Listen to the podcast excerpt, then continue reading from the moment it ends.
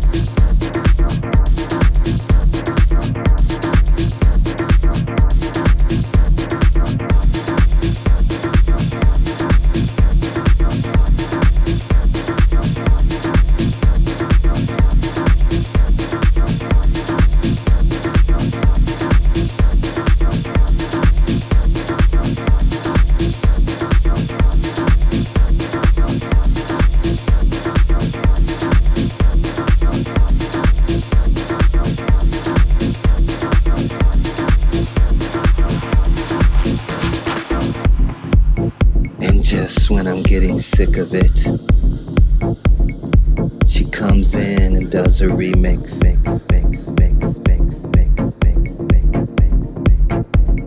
And invites me to the dance floor once more.